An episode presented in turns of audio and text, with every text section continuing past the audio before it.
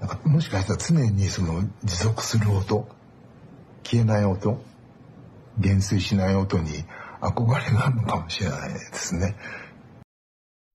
我一直向往那种不会消失的声音。坂本龙一，Sakamoto Ryuichi。一九八零年，坂本龙一、细野晴臣和高桥幸宏以电子合成乐团 YMO 出道。 YMO 全名为 Yellow Magic Orchestra，直译为黄色魔术交响乐团。什么意思呢？因为这是由黄种人组成的乐团。不同于当时占据主流音乐市场的白人和黑人，他们是黄色魔法，要向众人展示黄色奇迹。后来成为 Trance Techno 音乐的先驱。YMO 主打电子合成器音乐，风格非常的 trippy，是前卫、迷幻、高度实验性的，在造型上也有相当大胆的表现。尤其是当时负责电子琴的版本龙一，带着叛逆的忧郁气质，外形出众到让我一度想称他们为偶像团体。出生文艺家庭的坂本，吸收了丰厚的文化资本，从三岁开始弹钢琴，后来就读东京艺术大学研究所，主修电子音乐。科班出身的他，被成员称为教授。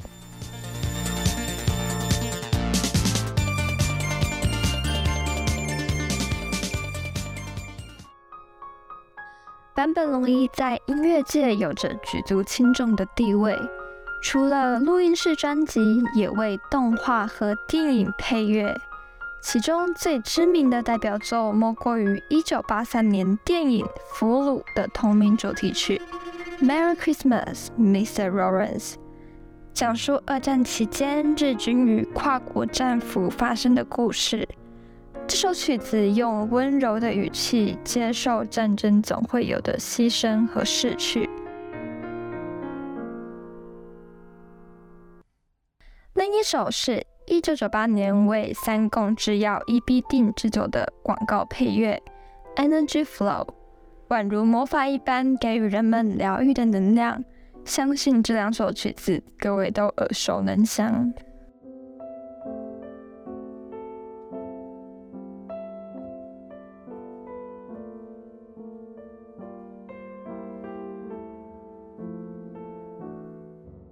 而让他一举登上奥斯卡及格莱美舞台的是电影《末代皇帝》的主题曲。这部电影在讲述清朝最后一位皇帝溥仪的故事。虽然身为皇子，但命运却受人摆布。三岁时登基，被二度扶植傀儡政权，沦为政治斗争的棋子。后来成为俘虏而遭囚禁，最后走入民间。配器部分使用了古筝、二胡、琵琶等中国传统乐器，增添浓厚的中国元素，作为大清衰微的动机。中国传统乐器的音色大多带有悲戚的味道，有点像《赤壁赋》里面提到的“如怨如慕，如泣如诉”。在《The Last Emperor》当中运用的恰如其分。彰显壮阔的哀伤。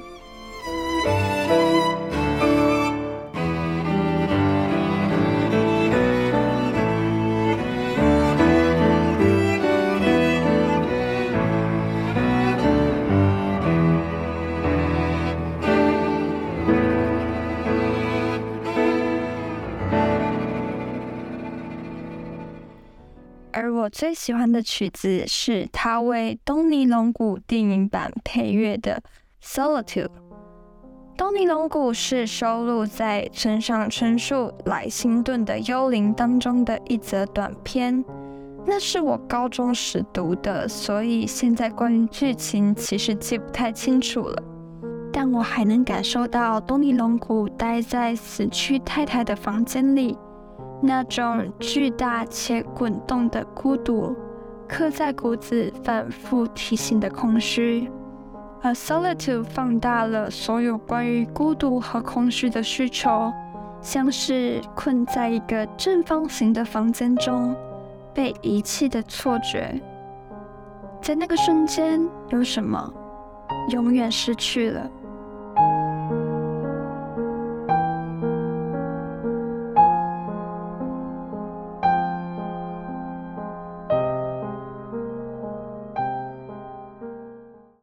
从 YMO 时期，坂本龙一就在创作氛围音乐。年轻时总是比较躁动，喜欢迷幻和摇滚。中年以后则转化为深沉内敛。电影配乐是为了凸显场景的气氛，比如电影《The Shuttered Sky》的主题曲，对于人生发出的诘问与感慨。而另一种氛围音乐是比较实验性的，不是 music，而是 sound。我很喜欢南汉山城的 Dispute，挑动神经的声音。一敲响就全身起鸡皮疙瘩。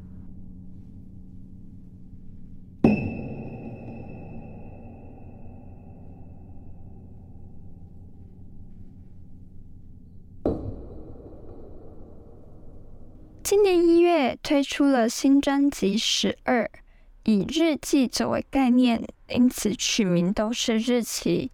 经常从自然和生活中采集声音的版本。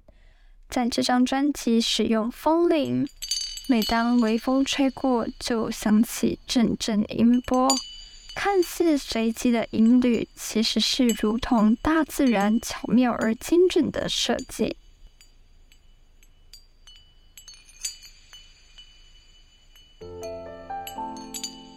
二零一一年对日本而言是宛如世界末日的一年。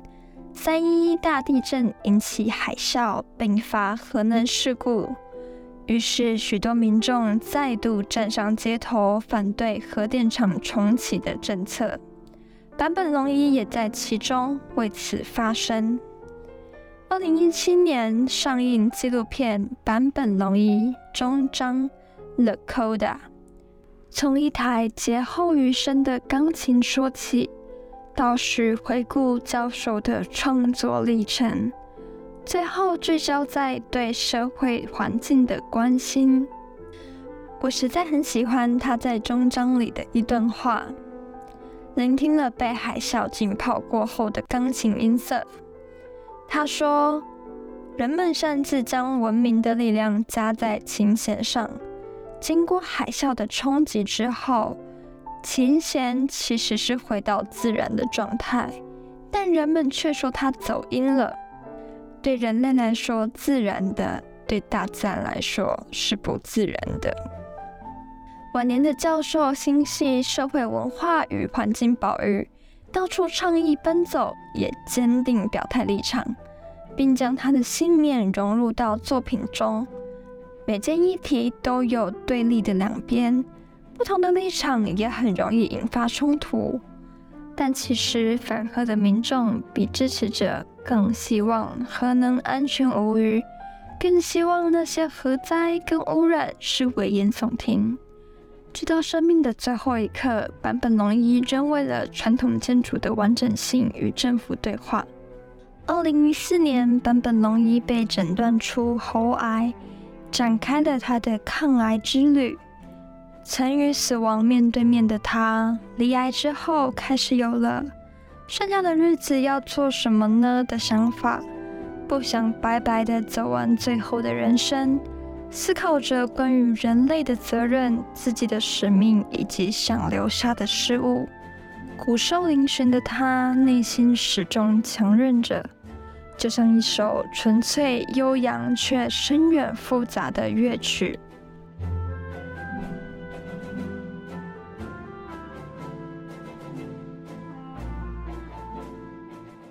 喉癌康复之后，二零二零年，坂本龙一又被诊断出直肠癌末期。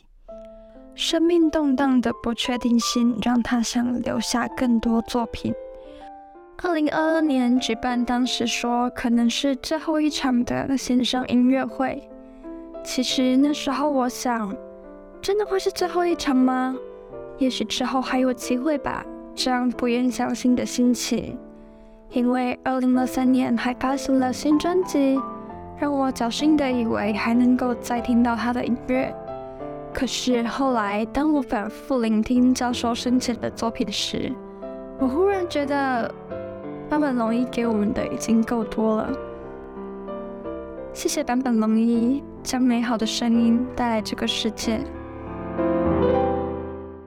作品承载着作者的生命历程，如同尸魔洛夫早年的诗风诡谲晦涩，如十世之死亡。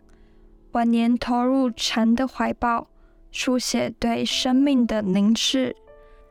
许多的艺术家皆是如此，所以我们在阅读作者介绍的时候，并不是在背诵他的经历或将他的风格分类，而是要认识一个真实的灵魂。艺术家将信念注入在作品中，那些文章、画作、表演和音乐，都是活泼的脉动。永垂不朽是我对教授的音乐下的总结。他的语言是那么坚定，每个音符都掷地有声，每段旋律都直击内心。完整的结构包裹着深刻的情感。